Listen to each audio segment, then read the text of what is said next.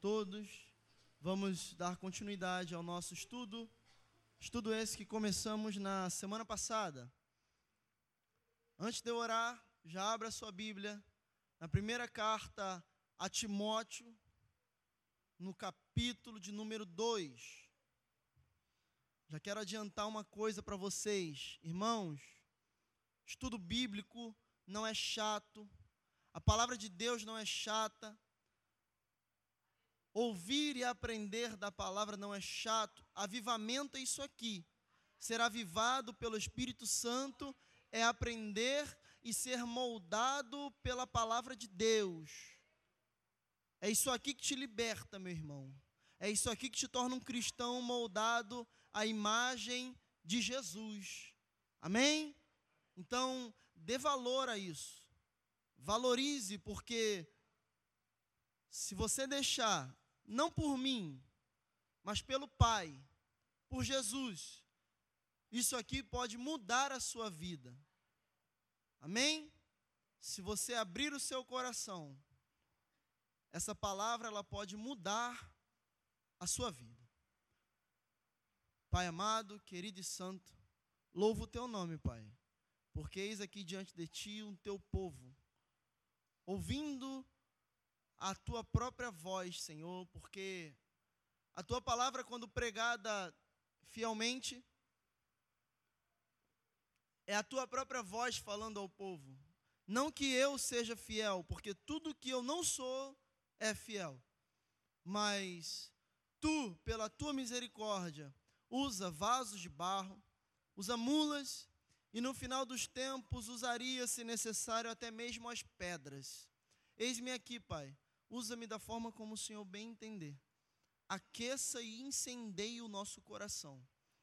Que, como aqueles dois discípulos no caminho de Emaús, a simples menção da tua palavra e de onde encontramos Jesus e seu sacrifício na palavra, faça arder o nosso coração e nos leve e nos arraste a ti porque todos aqueles que te foram entregues irão até o Senhor. A tua palavra não volta vazia e o teu sacrifício não foi em vão. Amém. Glórias a Deus. Meus irmãos, antes de irmos uh, propriamente ao texto, deixa eu falar uma coisa para vocês. A carta a Timóteo é uma carta que Paulo escreve ao seu discípulo Timóteo, ao seu copastor, ao pastor que aprendia aos pés de Paulo, chamado Timóteo. E a carta, essa primeira carta, assim como a segunda, obviamente, é uma carta pastoral. Ela trata de assuntos eclesiásticos. Ela trata de assuntos que é, no geral, para todas as igrejas, não é apenas para uma igreja. Não é apenas para Éfeso, não é apenas para a igreja de Corinto, não. É Paulo dizendo aqui, Timóteo, os pastores que te seguirão, os pastores que seguirão após a nossa partida, eles deverão seguir aquilo que está escrito nessa carta, porque quem escreveu não fui eu, mas o Espírito Santo de Deus. Então, entremos agora no texto é, é importante destacar que o segundo capítulo de Timóteo, que é o que leremos hoje, ele trata de dois assuntos especificamente. Ele trata da oração intercessória e ele trata dos deveres da mulher cristã. Você, minha irmã, que está aqui hoje, nessa noite, tu ouvirá falar do seu dever enquanto mulher cristã. Amém? 1 Timóteo, capítulo 2, versículo 1, vai dizer o seguinte: Admoesto-te, pois, antes de tudo, que se façam deprecações ou pedidos, orações, intercessões e ações de graças por todos os homens, pelos reis e por todos os que estão em eminência, para que tenhamos uma vida quieta e sossegada em toda a piedade e honestidade, porque isto é bom e agradável diante de Deus, nosso Salvador, que quer que todos os homens se salvem e venham ao conhecimento da verdade. Irmãos, deixa eu falar uma coisa para vocês. Paulo ele fala aqui para Timóteo, ele dá uma exortação ao povo de Deus, à igreja de Cristo. E ele começa dizendo que eu exorto vocês, eu admoesto vocês, para que se façam orações, intercessões por todos os homens. E todos os tudo aquilo que Paulo dizia para a igreja seguir ou fazer, é porque ele identificava que a igreja não estava fazendo. Paulo exorta naquilo que falta à igreja. Paulo entra com a doutrina onde falta a doutrina. Você vai ver Paulo escrevendo uh, o livro de Romanos, que é o maior tratado teológico que o homem tem até hoje, porque a igreja precisava ser doutrinada teologicamente. Você vai ver Paulo escrevendo a Timóteo, porque a igreja precisava ouvir aquilo que o Espírito Santo tinha a dizer. E a igreja estava em falta com muitas coisas, e uma dessas coisas era a oração. E a igreja, sobretudo a igreja brasileira, é uma igreja que se assemelha não apenas a esse povo aqui, mas a praticamente todas as cartas paulinas, elas se encaixam nas igrejas do Brasil. A igreja do Brasil é uma igreja tão depravada quanto a igreja de Corinto era. Isso não há sombra de dúvidas. Quando eu digo a igreja, eu não estou falando a noiva de Cristo, a noiva amada de Cristo, o corpo místico de Cristo separado. Eu estou dizendo o que nós tornamos como uh, a nossa religião. A igreja tem perdido a, a crença, a igreja tem perdido a fé no poder da oração. A gente não acredita mais que a oração ela move montanhas nós não levamos em consideração mais que um joelho dobrado diante do Senhor vale muito mais do que mil horas de louvor cantado a Ele. E temos produzido crentes cada vez mais fracos. Crentes que não têm a capacidade de enfrentar o dia mal, porque não sabe orar. Crentes que não têm capacidade de enfrentar uma traição, um disse-me-disse. Ou pior, crentes que fazem essas coisas, que traem ou são os próprios detentores da palavra errada. Porque a igreja tem se distanciado da oração. Antigamente, nós somos aqui todos, a, a, todos aqui assembleianos, mas nem todos nasceram na Assembleia, provavelmente. Nós mesmos viemos da presbiteriana com muito prazer, com muito amor, porque amo meus irmãos presbiterianos. Mas quando fomos ali para a Assembleia, quando eu tinha mais ou menos uns seis anos, eu me lembro, lá na, na nossa matriz, era uma igreja muito. É, é, ela era mais ou menos desse tamanho aqui, onde vocês estão, não era muito grande, com as paredes em tijolo. Eu não sei se o Rafa com certeza vai lembrar disso. Rafa estava lá nessa época. E a gente sentava, é, enchia tanto que a gente sentava no, no altar, porque não tinha lugar na igreja. E eu lembro de observar irmãs que geralmente sentavam lá atrás, mas aquelas irmãs que tu sabia e olhava falava, gente, ninguém tem coragem de dizer um ai com uma irmã dessa, porque ela é íntima de Jesus. São mulheres de oração da igreja, são joelhos marcados, porque dia a dia intercedem em oração por Deus, em, a, a, na presença de Deus. São pilares da igreja. E eu tenho muito mais, entre aspas, tá bom? O medo de uma mulher que ora do que de um homem que prega para multidões. Eu teria muito mais medo de mexer com uma mulher que dobra o seu joelho diante do altar santo e, e altíssimo de Deus, do que alguém que, que prega muito bem, ou que evangeliza muito bem. E eu agora tomo a liberdade de usar a palavra de um, um grande homem de Deus,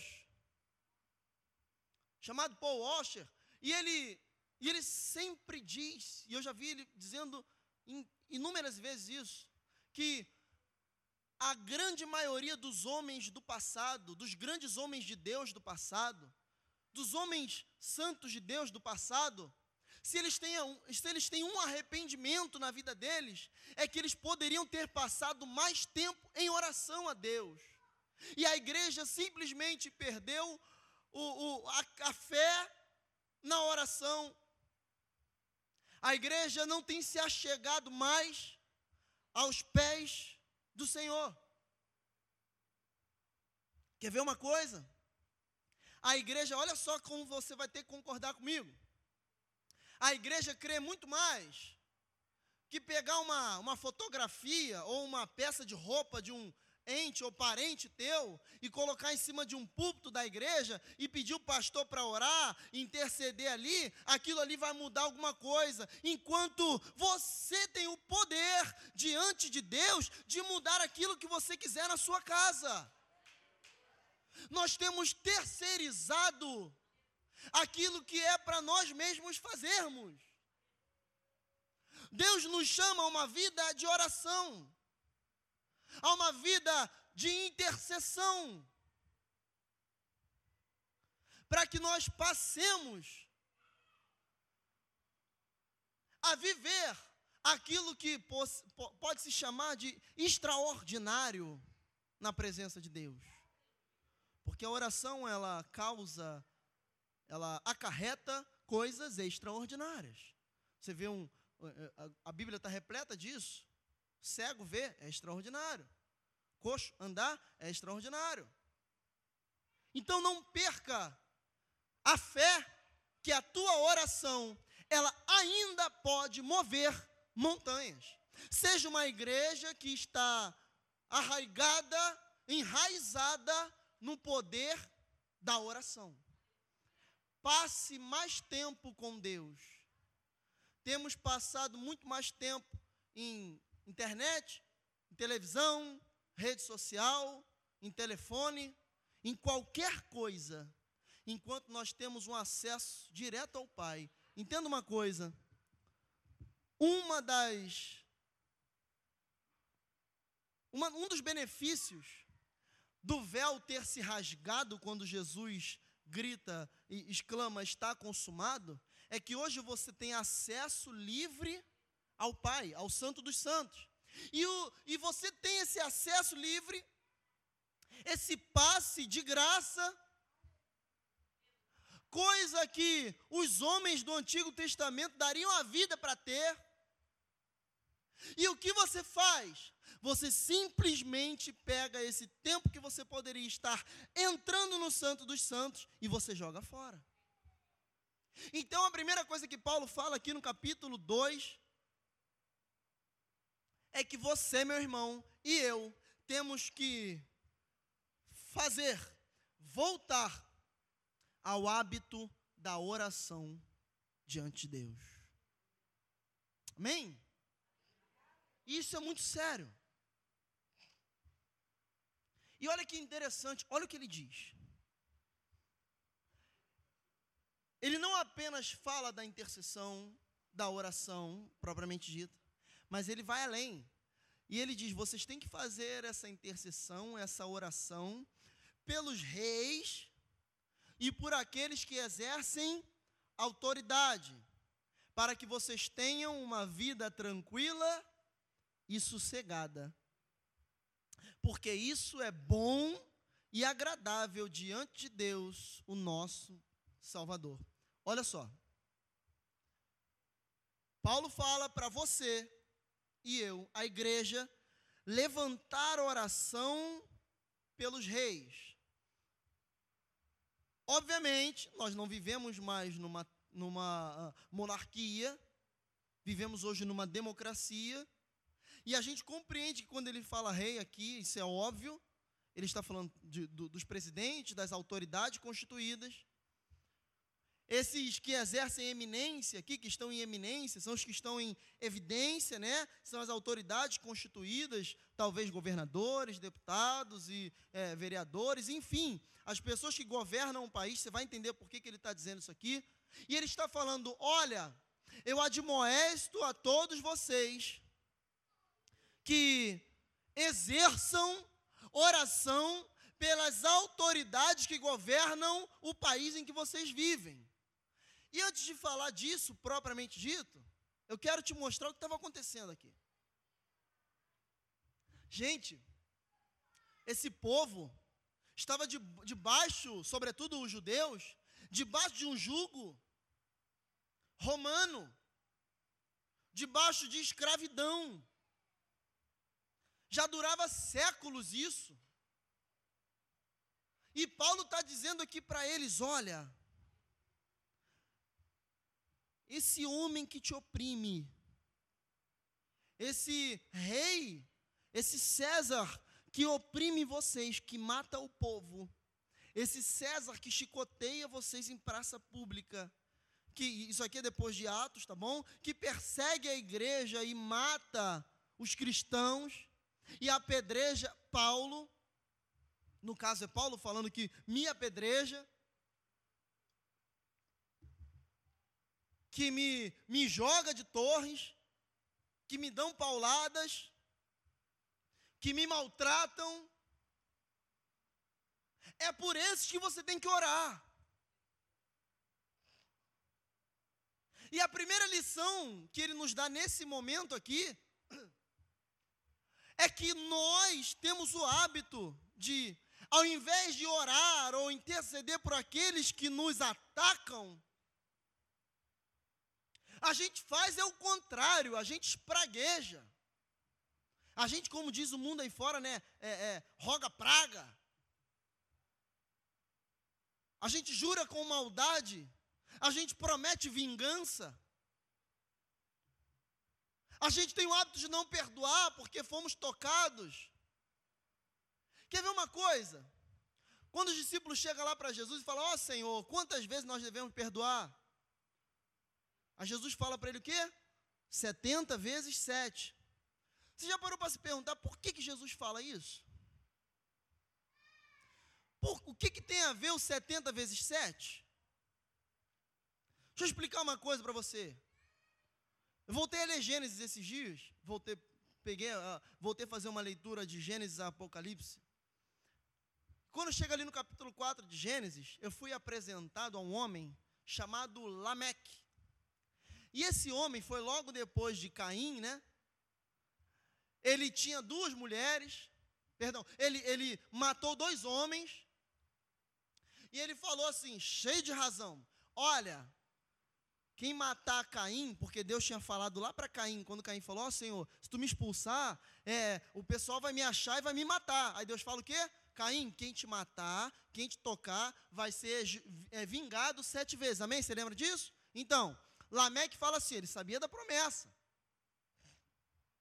Lameque diz assim: Olha, quem tocar em Caim vai ser vingado sete vezes. Aí ele falando de si mesmo. Mas quem tocar em Lameque vai ser vingado setenta vezes sete. Foi o homem mais vingativo de toda a Bíblia.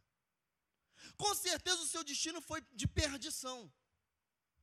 E Jesus está fazendo aqui um contraponto. Ele está dizendo: se no mundo, se no velho homem, se na velha criatura, se no homem anterior ao homem regenerado que você é hoje, você queria vingança 70 vezes 7 pela sua vida, hoje, pelo contrário, você não quer vingança, você perdoa 70 vezes 7.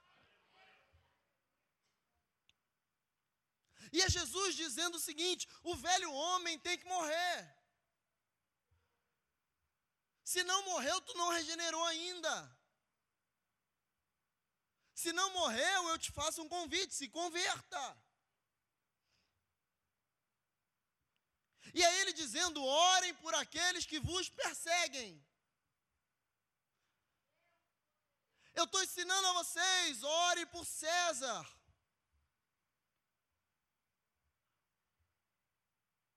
Quer ver uma coisa? Experimenta um. Isso é fantástico. Como isso funciona na prática. Suponha que eu seja, de alguma forma, perseguido ou caluniado por um irmão, uma irmã. Sei lá, qualquer pessoa. Quer ver uma coisa que é muito cristã e funciona demais? Se a irmã me trata mal, ou o irmão me trata mal, ou te trata mal, te pisa, o que, que ele espera que você faça com ele? Que você revide, né? Mesma moeda. Por quê? Quem é ruim quer que o outro seja ruim contigo, porque isso se cumpre a palavra que diz que se seus olhos forem bons, todo o seu corpo será luz. Mas se forem trevas, o que? Grandes trevas serão. Ou seja, se você for bom, você vai esperar coisa boa das pessoas, mas se tu for mal, tu espera treva da pessoa. E quer ver uma coisa? Tá te caluniando, tá falando mal, tá te pisando, meu irmão. Rapaz, isso é, difícil não funcionar. Trata bem. Mas trata bem mesmo. Trata melhor do que antes. Irmão, isso não é falsidade, não, não é hipocrisia, não. Isso é palavra. Isso é ser cristão. Isso é ser alguém mais parecido com Jesus. Ah, pastor, mas eu estou fazendo isso, mas eu não quero, mas é sem querer mesmo.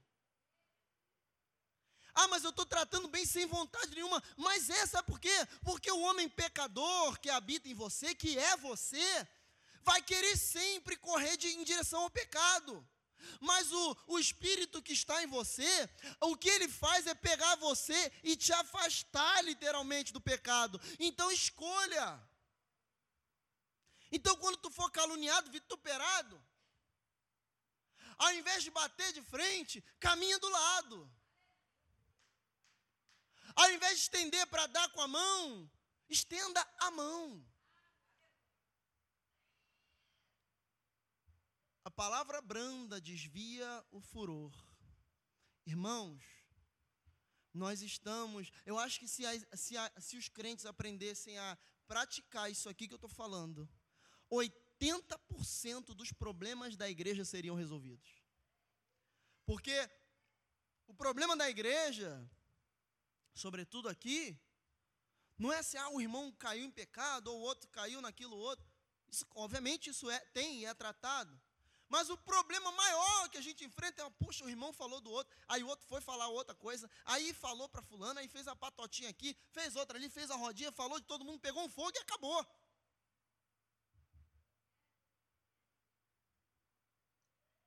Porque a gente está querendo ser Lameque, a gente não quer ser Jesus. A gente quer vingar 70 vezes 7, mas a gente não quer perdoar 70 vezes 7. A gente fala, porque foi a soberba de Lameque. A soberba de Lameque foi: quem tocar em Lameque, em mim, que ele tinha matado dois. Quem tocar em mim, vai ser vingado 70 vezes 7.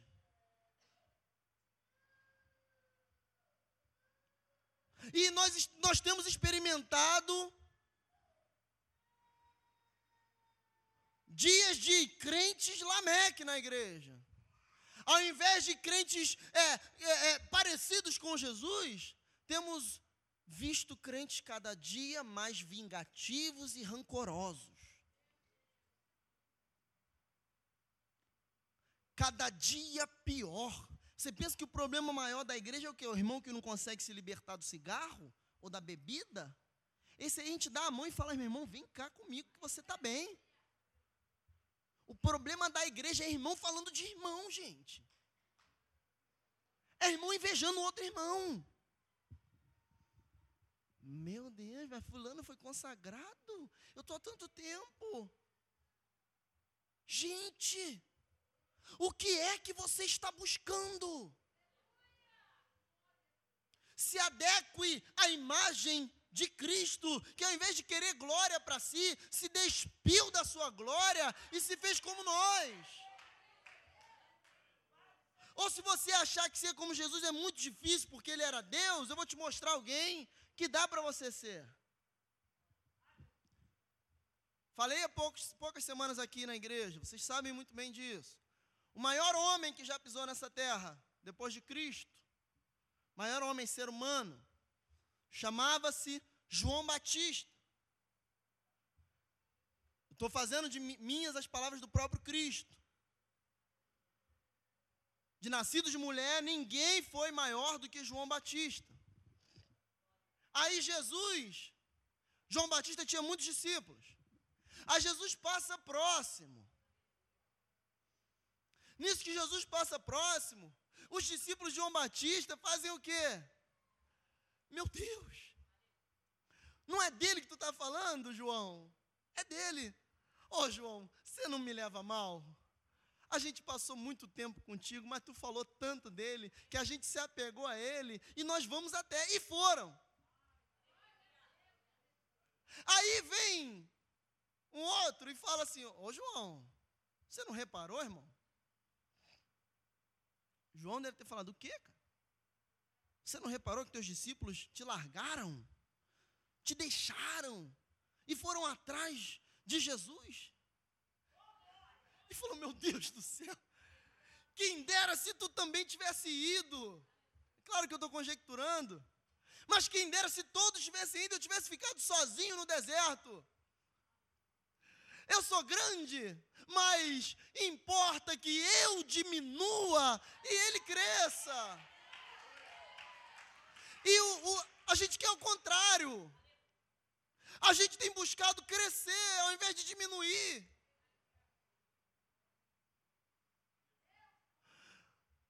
Além disso, a gente tem procurado diminuir o próximo para crescer em cima da pequenez do meu irmão. Estou esperando só o André dar um vacilo, porque quando ele der um vacilo, é aí que eu entro e vão todo mundo reparar como eu faço melhor que ele. Estou esperando só a fulana cair, porque a hora que ela cair, eu apareço, faço melhor e vai todo mundo ver que quem tem que estar tá lá sou eu. Irmão, faz um favor para si. Para de perder teu tempo na igreja. Você está perdendo tempo aqui.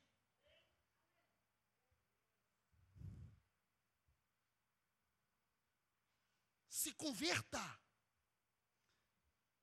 Não há a menor condição de você ter um encontro com o próprio Deus e você se manter a mesma pessoa. Mude ou busque mudança.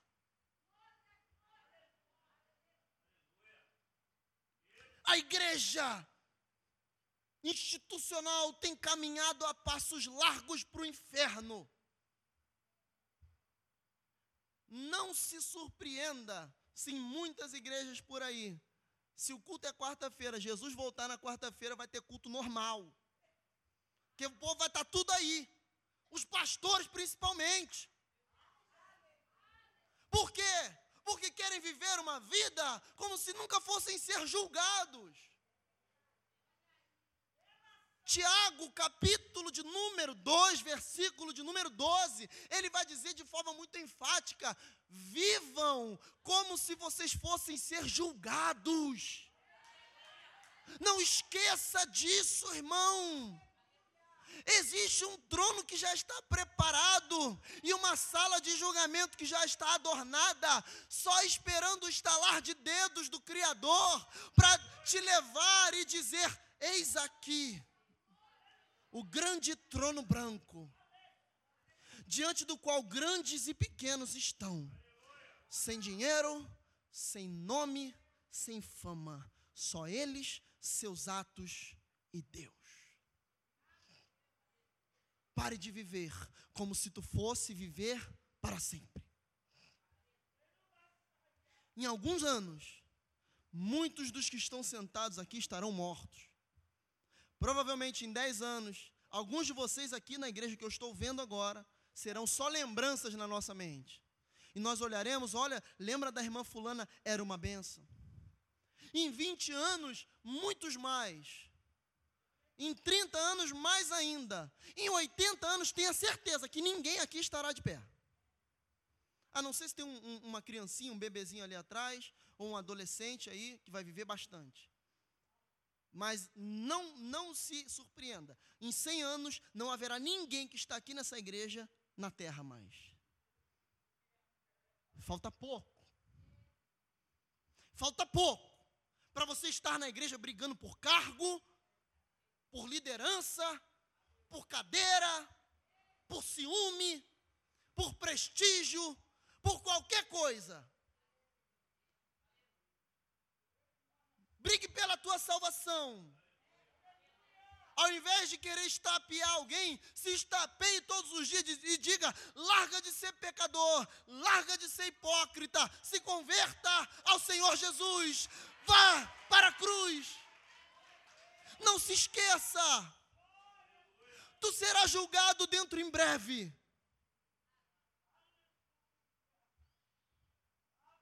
Então não viva como se isso não fosse acontecer. Aí aqui ele prossegue, ele continua. Eu pregarei por esses dias à frente aí, nessa passagem, Tiago 2, 12 e 13. Versículo 12 e versículo 13. O Senhor tem queimado meu coração com essa mensagem. E Paulo ele continua aqui. Estamos ainda no versículo 2. Olha só, hein? Ele fala: não, não faça apenas orações por aqueles que te perseguem ou, ou te detestam. Eu estou fazendo aqui uma interpretação acerca dos reis, tá bom? Porque os reis aqui nessa época, o, pelo menos o rei que, que estava sob eles, sobre eles, os oprimia. Ore pelos governantes, pelos que exercem autoridade. Para quê, gente? Para que vocês vivam com tranquilidade, sossego e paz. Vivemos, e você sabe que não é, de, de, é, é, é meu hábito, não faço mesmo é, é, colocar política em microfone, eu não faço isso, não falo de política aqui com vocês. E eu realmente não vou falar de política agora. Vou falar, eu vou falar daquilo que, que o Senhor tem ministrado a, através dessa palavra, que, que vai co colidir com a política. Nós temos vivido um tempo de polarização terrível, onde ou você é, ama um candidato ou odeia completamente. E se é o teu candidato que está no governo, por exemplo, como hoje é o presidente Bolsonaro, qualquer coisa que ele faça, você concorda em número, gênero e grau, sem duvidar, sem pestanejar, como se ele fosse inerrante. Sabe que, que se você se encaixa nesse perfil que eu estou falando aqui para você, você é um ser que não pensa, não tem personalidade própria.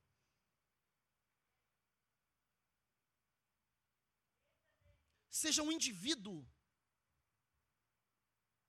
A única figura, o único que nunca errou, que você pode olhar sem medo, é Jesus Cristo de Nazaré. A sua esperança está nele, não está em homem nenhum. E eu não digo isso só do, do presidente Bolsonaro, obviamente não. O outro lado é a mesma coisa. Qualquer coisa que o outro lado faça, porque hoje só tem dois lados, né? Qualquer coisa que faça, está certo, está correto. Porque no nosso país hoje não depende do que você fala, mas de quem fala o quê? Você pode falar mal de quem você quiser, mas depende de quem você é. Se você for do meu lado, eu concordo. Se você for do lado contrário, eu discordo. Por quê? Porque eu já estou completamente alienado à opinião da maioria. E assim vão se criando, criando pessoas que não pensam, pessoas que não têm personalidade, pessoas que não são indivíduos próprios, mas são apenas alguém que segue outro alguém cegamente. E a única pessoa que você deveria seguir cegamente se chama Jesus Cristo. Então, se você é contrário ao governo que está posto hoje, se você é cristão, tá? Se você não é, aí é, é, é, uma, é uma escolha tua, é uma decisão tua. Mas se você é contrário ao governo que está posto hoje, irmão, se você é cristão, ore por ele. Ore para que dê certo. Ore para que de alguma forma miraculosa as coisas voltem ao normal. Na verdade, normal não, porque nunca foi, o normal no Brasil sempre foi ruim, mas que as coisas melhorem, avancem. Nós vivemos num país que infelizmente já está fundado na vergonha. Dom João veio para o Brasil fugido de Napoleão. Você sabe muito bem disso, você estudou história. A nossa história é terrível. De homens ruins, medrosos, ladrões, de, de uh, uh, uma usurpação terrível. Você vê o nosso país como uh, tem, tem nosso país tem potencial para ser o país mais rico do mundo. Mas nós somos a nação mais corrupta da terra. Engraçado que, em contrapartida, somos uma das nações mais cristãs do mundo.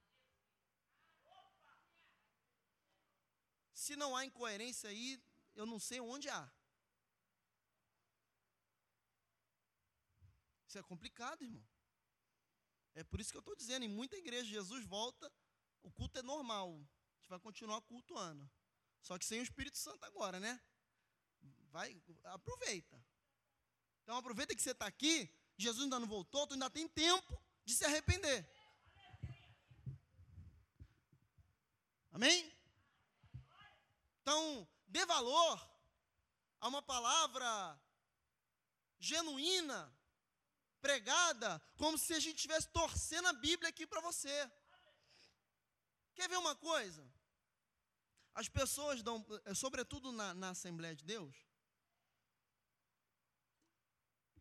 as pessoas dão muito valor.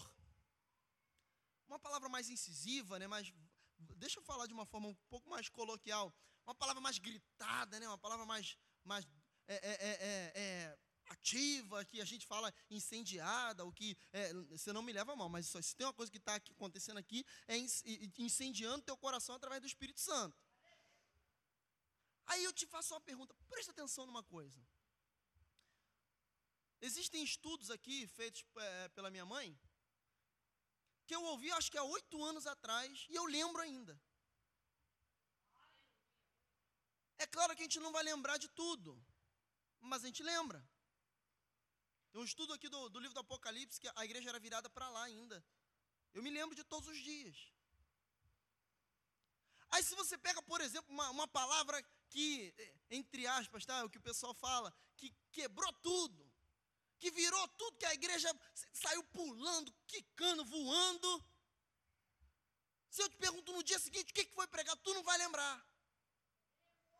Porque tu estava gritando, pulando, voando, fazendo qualquer coisa, menos sendo edificado pela palavra.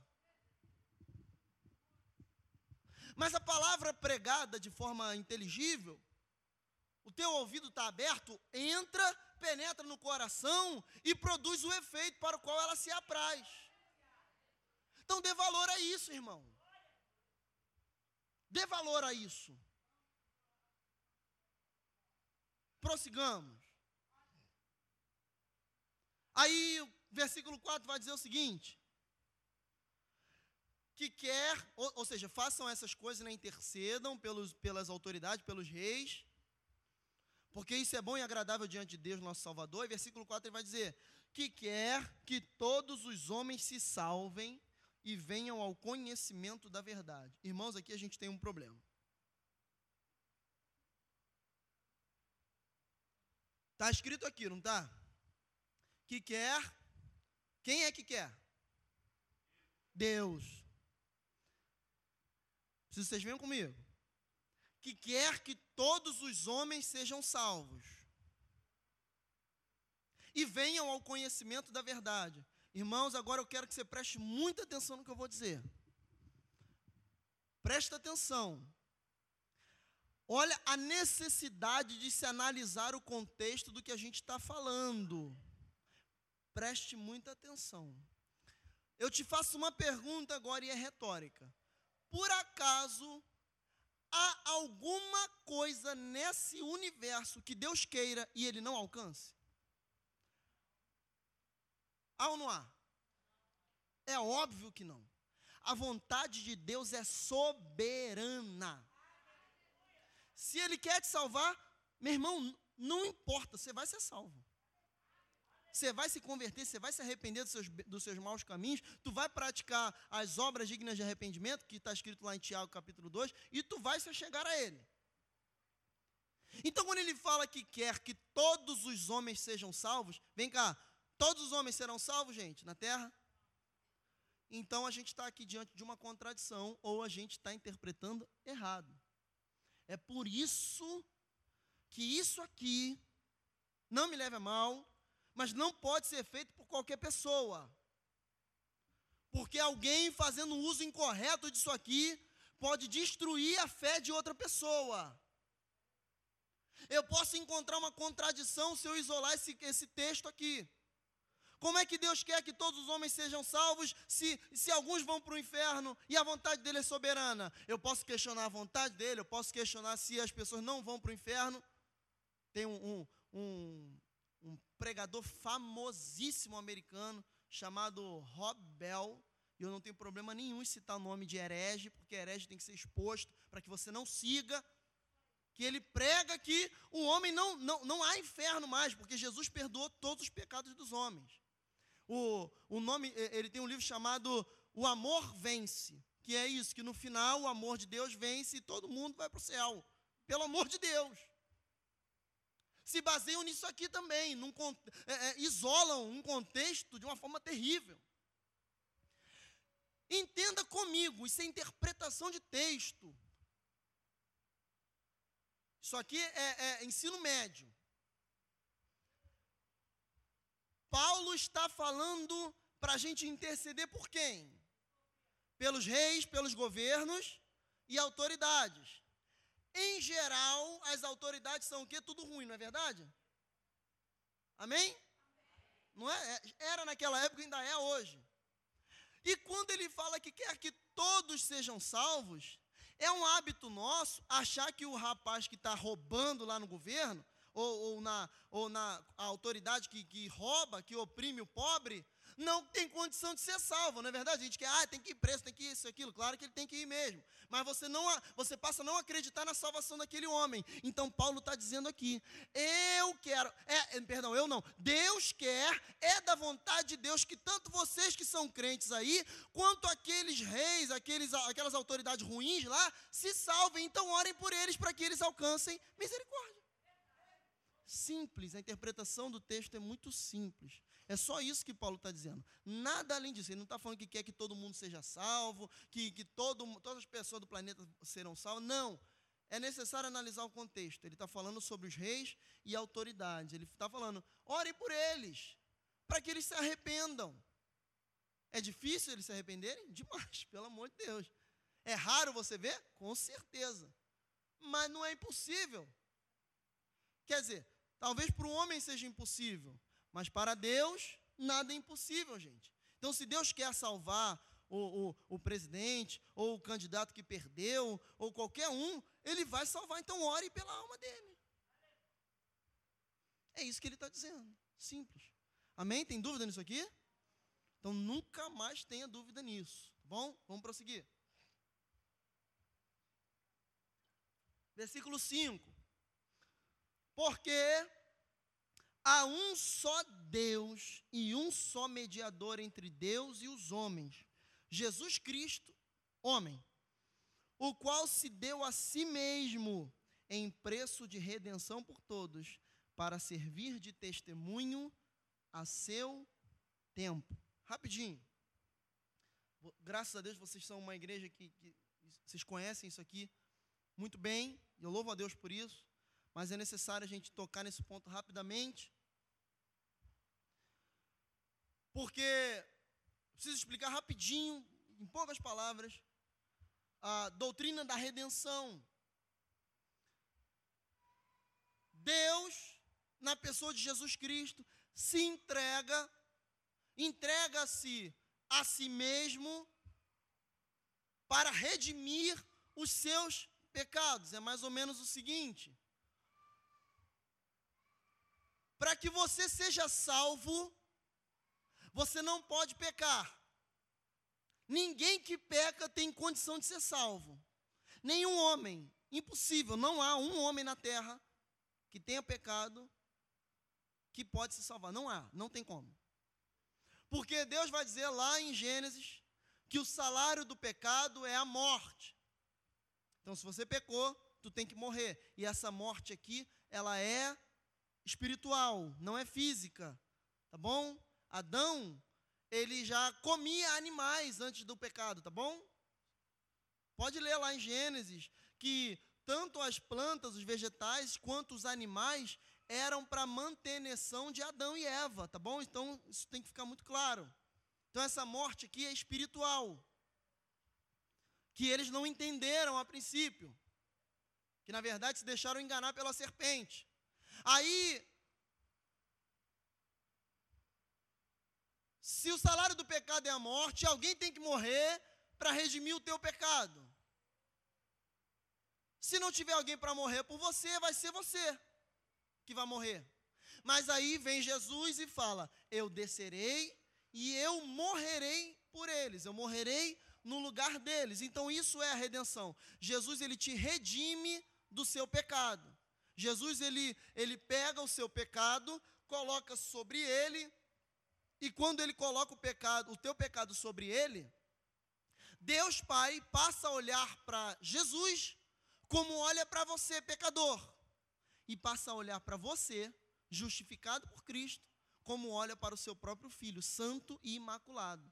Não que você seja, ou não que você mereça, mas por uma graça que a gente não compreende, Deus escolheu eleger você para ser salvo. Aí você fala, baseado em quê? Em nada, na vontade soberana dele. Ah, baseado no, eu sou muito bonzinho? Não, tem nada a ver, você é ruim pra caramba. Tem nada a ver com a tua bondade ou suas boas obras. É ele que quis. Ele decidiu, ele olhou para você e falou: Eu achei graça nele. Eu olhei para o Ari, gostei e vou salvar. Eu olhei para cada um de vocês. Como Paulo vai dizer, eu elegi vocês antes da fundação do mundo. Sois nação eleita, sacerdócio real. Ele te escolheu pela sua vontade soberana. Amém? Então a redenção é isso. A redenção é Jesus ele redimiu você do seu pecado. Só esse tema da redenção daria um, um, um, estudo aqui de mais de duas horas. Eu amaria falar sobre isso, mas não é o tema central desse texto aqui, tá bom? É o tema central talvez da sua vida cristã, mas aqui desse texto não é. A gente está tratando de outras coisas. Então vamos prosseguir. Versículo 7. Para o que, digo a verdade em Cristo, não minto, fui constituído pregador e apóstolo e doutor dos gentios na fé e na verdade. Esse para o que, é, é só você retornar um pouco, isso é, é concordância, né? Ele fala que Jesus, lá, no versículo 6, para a redenção por todos, para servir de testemunho a seu tempo. Aí Paulo fala, para o quê? Ou seja, o que, que é isso? Servir de testemunho. É, é, eu fui constituído pregador, apóstolo, doutor, ou seja, mestre nos gentios, na fé e na verdade. Quero, pois, que, to, que os homens orem em todo lugar, levantando mãos santas, sem ira nem contenda. Vem aqui comigo. É muito é muito marcante essa ideia de levantar mãos santas. Paulo não está falando apenas do ato de imposição de mãos ou de levantar as mãos fisicamente. Ele poderia apenas dizer levantar as mãos. Qual o problema? Se ele está falando com uma igreja? Se ele está falando com a igreja de Cristo, não haveria nenhum problema ele mandar você levantar as suas mãos. Mas além de levantar as mãos, ele está dizendo: levante mãos santas. Ele está mostrando que dentro da igreja, dentro daquele corpo que ouviria aquela carta, aquela mensagem, existem muitos com as suas mãos manchadas pelo pecado. Então Paulo está dizendo aqui: ore, mas antes de orar, limpe a sua mão. Se achegue ao trono de Deus, mas antes de se achegar, limpe a sua mão. Há um costume, não é um mandamento, mas era um costume, de que os sacerdotes, eles, quando iam sacrificar, iam adorar no Santo dos Santos, eles iam com uma corda amarrada nos pés e com um sininho amarrado, porque se aquele sininho parasse de tocar, é porque ele tinha morrido, fulminado pela glória de Deus, porque ele entrou sem se santificar. Aí, se ele morresse lá, o pessoal puxava ele pela cordinha. Graças a Deus a gente não tem nenhum relato disso ter acontecido. Provavelmente nunca chegou a acontecer. Mas isso nos mostra que ao chegarmos ao trono da graça de Deus, diante dele, temos que chegar santificados. Josué, quando antes de cruzar o, o rio Jordão, ele fala para o povo: olha só, os sacerdotes e levitas vão passar no meio da congregação. Ninguém vai chamar ninguém. Vocês vão entender quando a arca passar. Vocês se levantem e sigam. Sigam a arca mais ou menos de um quilômetro de distância, porque eu não quero ninguém perto da arca. Primeiro de tudo, santifiquem-se, porque amanhã Deus fará coisas extraordinárias no meio de vós. Então, antes de experimentar nesse sentido aqui da palavra o extraordinário, há necessidade de se santificar. Porque não é essa ideia de crente carnal. Ou tu é espiritual ou tu não é crente. Aí se eu espinho na minha cara, não consigo largar nunca, meu irmão, você está crendo no Deus errado. Porque para com esse negócio de, que, de, de se garantir num espinho na carne. Paulo tinha um, tu tá igual um porco espinho. O cigarro é o espinho na carne que não larga. As mulheres é o espinho na carne. A mentira é o espinho na carne. A não sei o que é o espinho na carne. Aí você se garante num espinho para viver uma vida completamente espinhosa e afastada de Jesus.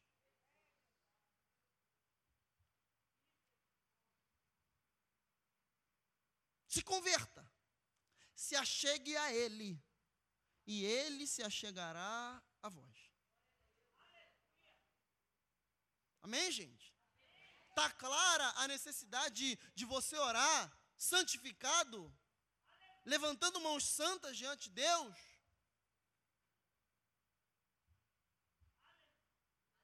E principalmente, aí isso aqui é demais. Sem ira e sem contenda. Está irado? Está contendendo com o irmão. Não que você esteja. Se você estiver no meio de uma contenda, olha só, entenda a, a separação do texto. Se você estiver no meio de uma contenda e você quiser orar para que isso acabe, para Deus limpar o seu coração, para limpar o coração do teu irmão contra você e vocês fazerem as pazes, não se encaixa aqui nisso que ele está falando. Mas ele está falando da oração com ira e com contenda.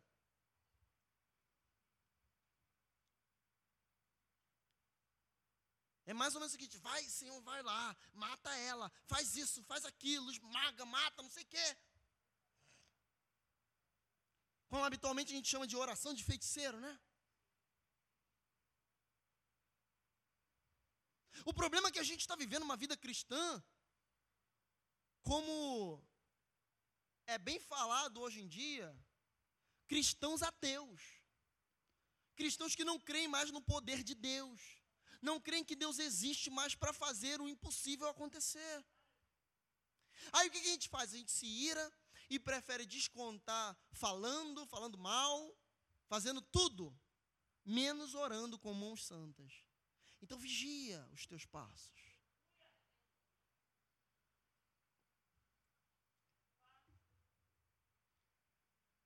Um, um grande crente do século passado, disse o seguinte: eu falei isso na, na reunião com a juventude na quinta-feira. Nós temos o hábito de achar que quem está pregando, ou quem está expondo as escrituras, como eu estou fazendo aqui, é uma pessoa santa, né? Está perto de Deus, maravilhosa, e, e pede, como se a minha oração, ou da pastora Sandra, do pastor Eli, de qualquer um aqui do, do, do ministério, tivesse mais poder do que de qualquer outra pessoa, ou, ou, ou, teu mesmo. Como se eu, por estar portando um microfone aqui, tivesse algum algum benefício diante de Deus por causa disso. Na verdade, eu só tenho, ah, ah, ah, não vou dizer problema, né, mas eu só tenho responsabilidades a mais, porque eu vou dar conta por tudo aquilo que eu estou falando aqui. E esse cristão do século passado, ele disse o seguinte: a pregação não é, não é um homem santo falando para um monte de pecadores. Eu me coloco aqui, e é o que ele diz, como um, mendigo, alguém faminto, dizendo a outros homens famintos, mendigos, onde encontrar pão. Eu estou dizendo a vocês, eu encontrei pão. O pão está aqui. Eu estou mostrando a vocês onde comer. Não sou eu que ofereço a comida, eu só mostro onde está. Porque eu posso apontar o caminho e não ir comer. Eu posso falar, olha aqui, meu irmão, o pão está ali, vá lá, se alimente, se, mude a sua vida, e eu continuar com a vida torta, porque eu posso saber o caminho, mas se eu não for por ele, eu não chego em lugar nenhum. Então a minha responsabilidade aqui é igual à tua. Não sou maravilhoso nem santo, não. Amém? E agora a gente entra no, no segundo tópico dessa, desse capítulo de Paulo, e ele é muito delicado. E o bom da pregação expositiva é que a gente não tem como fugir. Não que eu quisesse, obviamente, mas você não ouve, mas você não, absolutamente não ouve pregador pregar nisso aqui. Mas não ouve mesmo. Porque pregador tem medo de texto. Pregador tem medo de texto. No que a gente vai falar, sobretudo na Assembleia de Deus. A gente vai falar aqui, não é nem o 9, não. O 9 é tranquilo, o 9 você, sabe. O que vem para frente é o, que, é, é o medo de, de, dos pregadores pentecostais. Vamos lá. Que do mesmo modo, olha só, hein? Que modo? Santificado as mulheres, e agora, minhas irmãs, isso aqui é especialmente para vocês. Deixa eu falar uma coisa antes da gente entrar no texto. Para de olhar para a Bíblia aí para ter spoiler do texto, né, para ver o que está lá na frente. Calma que a gente vai chegar lá. Isso aqui é especialmente para as mulheres. Obviamente, também se encaixa para nós homens, por favor. Compreenda que a gente vai tratar aqui. Mas isso aqui é Paulo dizendo específico, em específico, para as mulheres. Então, não ache que Paulo era machista, que Deus era machista. Tire isso da tua cabeça em nome de Jesus, porque você vai concordar com o que eu vou falar aqui. Amém? Então, vamos lá. Que do mesmo modo, as mulheres se ataviem em traje honesto, com pudor e modéstia, não com tranças, ou com ouro, ou com pérolas, ou vestidos preciosos, mas como convém a mulheres que fazem profissão de servir a Deus com boas obras. Segura e vem aqui comigo, porque isso aqui é bom. Eu falei no início que toda carta enviada por Paulo ou pelos outros apóstolos, por Tiago também, ela trata de problemas que eles identificaram na igreja. Pedro também identifica problemas na igreja e ele trata disso. E Paulo, aqui instruindo Timóteo, não é diferente. Ele identifica que naquele lugar está acontecendo um problema muito sério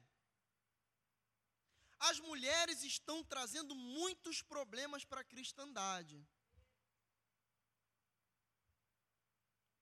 Porque já naquela época, e você vai entender por que, que isso aqui não é cultural. Não vou nem usar essa palavra. Você vai entender. Porque se for cultural, que a mulher tem que se vestir com pudor, a nossa cultura hoje diz que a mulher não precisa se vestir com pudor. É verdade ou mentira o que eu estou falando? A mulher hoje tem que se vestir como ela quer, não é verdade? É o que dizem por aí? Eu falei com a Mariane, minha esposa está lá atrás esses dias, a gente saindo aqui da EBD. Falei, Mariane, nós estamos inseridos dentro de um enorme filme pornô a céu, a céu aberto. Eu passando ali no, no viaduto da posse, um outdoor ali com uma mulher nua, completamente nua. Só os cabelos dela tampavam assim os seios. E eu falei, Mariane, olha, olha que coisa absurda. Imagina eu passando com meu filho de 5, 6 anos aqui, 7 anos. entramos num grande filme pornográfico e, infelizmente, não temos como fugir dele. Está claro isso que eu estou falando?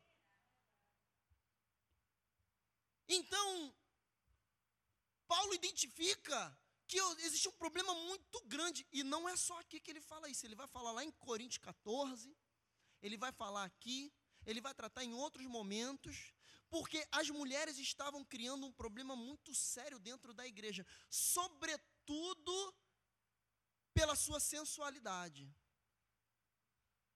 Que graças a Deus, eu, eu realmente reconheço isso, que isso não é um problema premente nessa igreja. Eu glorifico ao Senhor por causa disso. Vai ter uma ocasião ou outra que você precisa tratar, vai, mas é, é não é assim de todo o que acontece aqui.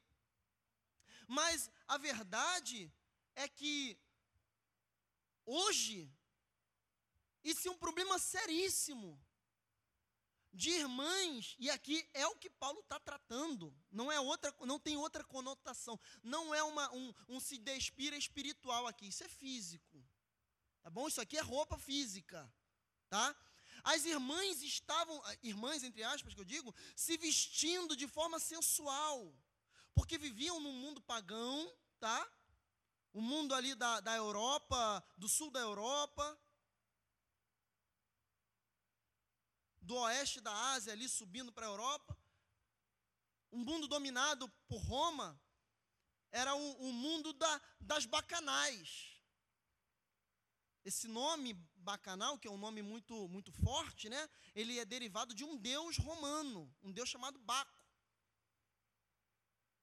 E era o culto a esse Deus era feito assim, todo mundo é, nu e, e praticando as maiores atrocidades sexuais em céu aberto, a céu aberto. Então, as mulheres estavam trazendo isso para dentro da igreja. Se vestindo de forma sensual, com as suas partes íntimas à mostra.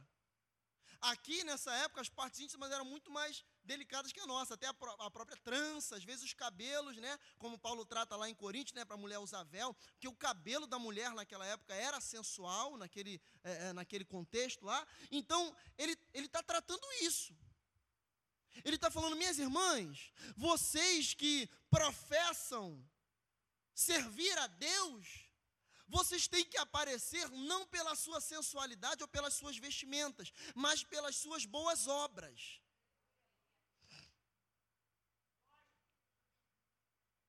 Não é pela irmão, irmã, para todo mundo agora.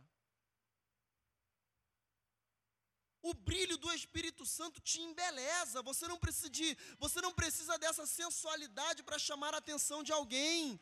Se tu quer conquistar um homem e, e você põe para esse homem a sua sensualidade à mostra, você já está mostrando que você está conquistando ele pelos motivos errados. Você está atraindo um homem pelo motivo errado. Então vigia com as tuas vestimentas, com a forma que tu fala, com aquilo que tu posta na internet. Porque é muito fácil aqui, a gente está levantando a mão, e glória a Deus, e aleluia, e tudo mais, mas quando sai é completamente diferente. Aí tu vai ver num, num, num Facebook, são fotos sensuais, sensualizando. Claro que Paulo não ia tratar de internet, é óbvio. Mas, contextualizando, a gente pode trazer para essa ideia também. Vigia com a forma com a qual você tem dado testemunho de Cristo. Ou é melhor você postar, já que você quer postar, Posta lá no Facebook assim, a todos os interessados, não sou mais cristã, nunca fui. Então eu posto o que eu quiser agora, ao invés de você me criticar, elogie. Faça isso, é melhor para você. Você escandaliza o nome do Senhor, a bandeira a qual tu segue. Então, entenda o teu papel em especial para as solteiras. Conquistem um homem por quem você é, não pelo que você veste. Pela essência do Salvador dentro de você. Mas, pastor, nenhum homem repara. Então é porque nenhum homem é de Deus o suficiente para você. Amém, irmãos? Dura é esta palavra, mas é a pedra dura que afia o machado. Amém? E eu não tenho medo de, de, palavra, não. Muitos pregadores têm medo disso aqui, mas eu não tenho medo, não, porque isso aqui é vida. Isso aqui é salvação. Isso aqui é libertação para a sua vida. Se tu crê nessa palavra, tu tem duas, pelo que eu vou falar aqui agora, tu tem dois motivos, é, é, duas formas de, de, de, se portar. Ou tu fica com raiva de mim, ou você fala, realmente essa palavra está correta, eu vou segui-la. Amém? Vamos prosseguir.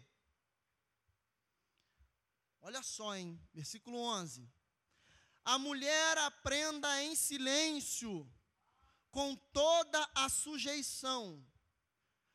Olha só, ele não fala que é mais ou menos, ele é enfático. Não permito, porém, que a mulher ensine, nem use de autoridade sobre o marido, mas que esteja em silêncio. Você vai entender uma coisa agora. é, gente. Ué. As irmãs ficam já, né? É, é, bota lá, a Luana colocou até o óculos. Deixa eu ler se é isso mesmo que está escrito aqui. É isso mesmo. É igual o livrinho, né? Que o profeta engoliu. Desce como fel. Mas é vida. Fica tranquilo, que é vida. Se sujeite ao Senhor, que você vai ver que vai dar certo. Então Paulo identifica o problema da igreja, um dos problemas da igreja. E um dos problemas é que as mulheres não mantinham a boca fechada.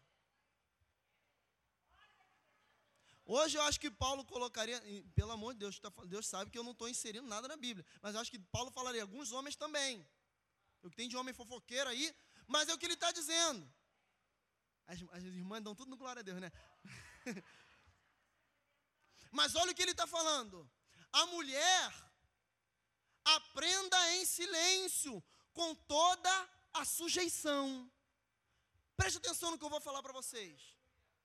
Eu vou mostrar para vocês que isso aqui não pode ser cultural. Deixa eu abaixar um pouquinho aqui que está dando interferência.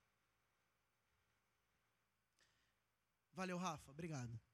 Eu vou mostrar para vocês que isso aqui não, não é cultural, porque muita gente vai falar, não, isso aí é cultural. Está gravando lá. Isso aí não é cultural, isso aí, é, quer dizer, muita gente vai dizer, isso aqui é cultural, né? Isso aí era da cultura da época. Gente, não é. Se for, se o evangelho aqui for de acordo com a cultura, olha só, a cultura na qual você está inserida hoje diz que você tem liberdade sobre o seu corpo, você pode fazer o que você quiser. A cultura do mundo hoje diz que a mulher da igreja, que a mulher em geral pode abortar a hora que ela quiser, que não tem problema. Isso é cultura ou não é, gente?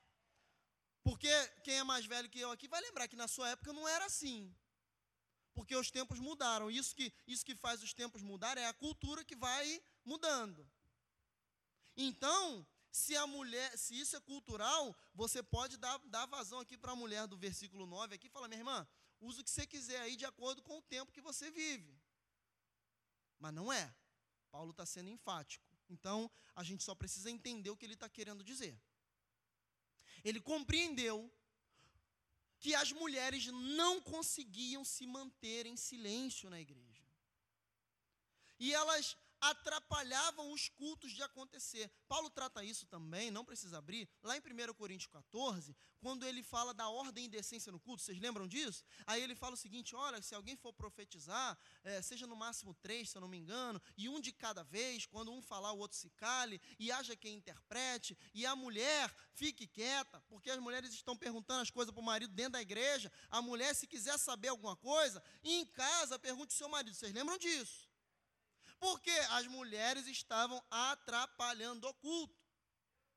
Era, uma, era um conversê, era uma fofoca, era o disse-me-disse, era olha o fulano, olha isso, olha aquilo, olha aquilo outro. Então Paulo está falando: olha só, vocês fiquem em silêncio, para. Não há outra, inter, outra linha interpretativa nisso aqui, meu irmão. Eu, eu lamento te informar. Mas foi a, diretriz que ele encontrou para trazer ordem e decência ao culto. Que imagine você, se eu estou aqui pregando a palavra, e está aí uma irmã levantando a mão, claro que isso aqui também se insere para os homens, é óbvio, não estou excluindo os homens nisso aqui. Aí está o irmão levanta a mão, mas pastor, mas isso e aquilo outro? Aí o outro levanta, não, mas não concordo não, mas isso e aquilo, barará. Imagina como é que estaria isso aqui? Viraria uma feira. Então Paulo está dizendo: olha só, para que haja ordem, e as irmãs aí estão trazendo o problema para o culto, aprendam em silêncio. Não quero que vocês nem ensinem. Não quero. Porque vocês estão causando problemas na igreja. Vocês estão trazendo dissensões para dentro da igreja. E naquela época já existia um movimento libertário feminista, claro que não nos moldes de hoje, para libertar a, entre aspas, religião cristã do, do protetorado masculino. Só que em tudo que Deus faz, gente, há um propósito. Deus não falou isso aqui através de Paulo porque ele simplesmente falou: ah, quero proibir elas de, de falar. Não é isso. Primeiro, porque, se você voltar ao Evangelho, a Cristo, você vai ver que ninguém dava tanto valor às mulheres quanto o ministério de Jesus. Quer ver uma coisa? Quem foram as primeiras pessoas a encontrar Jesus ressurreto? As mulheres, amém? Olha só, hein? Pelo amor de, presta atenção. O testemunho de uma mulher em qualquer tribunal da época não tinha validade nenhuma. Uma mulher não podia ser testemunha. Por exemplo, se você visse um crime e você levasse uma mulher, oh, essa daqui é minha testemunha que eu não fiz nada, o juiz falaria: eu não, não posso colher a, a, a, o depoimento dela, porque ela não tem validade para falar. Jesus ressuscita e a principal testemunha dele ressurreto é uma mulher. Ele está dizendo: eu não me importo com as diretrizes humanas ou culturais, eu honro o ministério de vocês. Eram mulheres, por exemplo, que sustentavam, provavelmente, o ministério de Jesus, as suas viagens e tudo mais, porque viajar de barco naquela época não era de graça. Claro que ele sempre arrumava alguém, é, um, alguém para ofertar, mas ele, ele era sustentado por essas mulheres. Então você vai ver que, por exemplo, na cruz eram as mulheres que estavam com Jesus. Jesus ele não se importava com a sua reputação, não se importava. Jesus passando no sol a pino por um poço em Samaria, ele encontra uma mulher, uma mulher e principalmente samaritana. E ele fala para ela: tenho sede. Ele quebra com protocolos. Ele intervém num apedrejamento para livrar a pele de uma mulher. Então, Jesus não é machista, por favor. Ele só é coerente. Ele só identifica quando alguma coisa atrapalha e ele corta. Amém, gente? Então, ele prossegue. Versículo 13, a gente já está terminando. Porque primeiro, aí, olha só o motivo pelo qual as mulheres têm esse problema aqui. Porque primeiro foi formado Adão, depois Eva. E Adão não foi enganado, mas a mulher, sendo enganada, caiu em transgressão. Salvar-se-á, porém, dando à luz filhos, se permanecer com modéstia na fé, no amor e na santificação. Preste atenção. O homem, em geral, a raça humana, ela foi, ela foi punida pelo pecado de Adão. Todos os homens pagaram pelo pecado de Adão. Paulo vai dizer lá em Romanos que por um homem entrou o pecado no mundo, Adão, e por um homem o pecado foi vencido, você foi justificado. Nisso, obviamente, está incluso homem e mulher. Mas o problema aqui, gente, eu te faço uma pergunta muito simples. Quem comeu o fruto primeiro? A mulher. Mas quem levou a culpa do, do pecado? Adão. Porque Deus tem princípios. E há um princípio divino que diz que o homem é o cabeça da casa. Então, se acontecer algum problema familiar, é o homem o responsável. E aos homens da igreja, aprendam a exercer autoridade. Aprendam a ser autoridade dentro da sua casa, mas não ditadores. Porque ser autoridade não é ser autoritário. Ser autoridade não é mandar e te obedecer, dessa, da forma como tem sido colocado. Ser autoridade não é ter uma escrava, uma serva em casa. Ser autoridade é inspirar tanta confiança na tua esposa, a ponto dela falar: Eu não preciso tomar decisão nenhuma dentro dessa casa, porque eu confio em tudo que você faz. Isso é exercer autoridade. É a mulher olhar para o homem e, e ele, a, a figura masculina, inspirar confiança nela. E ela olhar e falar assim: Eu posso descansar, porque eu sei que eu tenho um homem que vai suprir as necessidades da minha casa. Isso é ser autoridade. Não é mandar a mulher calar a boca. Estão compreendendo o que eu estou dizendo? não é ser um ditador do lar. É ser alguém que tem a condição de guiar os filhos, de guiar a casa espiritualmente, a parar de ser frouxo, a parar de ser fraco. Vivemos uma geração de homens fracos. A gente não pode falar nada, fica ofendido, chora. Homem chora, mas você está entendendo o contexto que eu estou dizendo homens que não suportam ouvir uma verdade, não suportam ouvir uma repreensão. Houve uma repreensão, parte para Facebook para desabafar.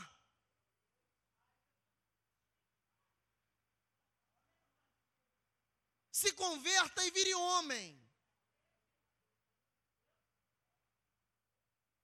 Vire homem para assumir as suas responsabilidades, para assumir o seu papel, porque assim como nós descansamos à sombra do Onipotente, sob as asas do Altíssimo, a mulher dentro da casa, ela tem que descansar debaixo dos seus braços. Tu tem que inspirar confiança, segurança. Isso é ser autoridade. É a mulher não olhar para você e ver um banana que não tem a condição de assumir quem a família que Deus colocou para você, a família que tu escolheu. Se escolheu, meu irmão, seja homem para assumi-la. Amém? Então é isso que Paulo está dizendo. Mulheres, se sujeitem ao marido. Porque Eva foi enganada primeiro. É, um, é, um, é como se fosse um castigo que o, o, o gênero feminino herdou. Você vê que, gente, Paulo não trata em momento algum de outro gênero. É sempre homem e mulher. É só homem e mulher. O âmbito matrimonial, Paulo nunca, nunca, ele nunca cogitou a possibilidade de outro, outro tipo de família. A família é homem e mulher. Então, para a gente terminar, é claro que tem muita, muita mulher que, que simplesmente não aceita a sujeição. Mas homem, homens que estão aqui, analisem a sua vida. Se a sua esposa não está não tá aceitando se sujeitar a você, vê se quem está errando primeiro não é você. Porque ninguém se sujeita aquilo que identifica como mais fraco. Seja o braço forte da sua casa. para que você tenha uma pessoa que olhe para você e te admire. Porque eu tenho certeza que toda mulher, toda mulher, quando encontrar um homem que sabe ser autoridade não ser autoritário, ela sentirá prazer em se sujeitar, porque ela saberá que ela tem alguém que lidera a sua casa.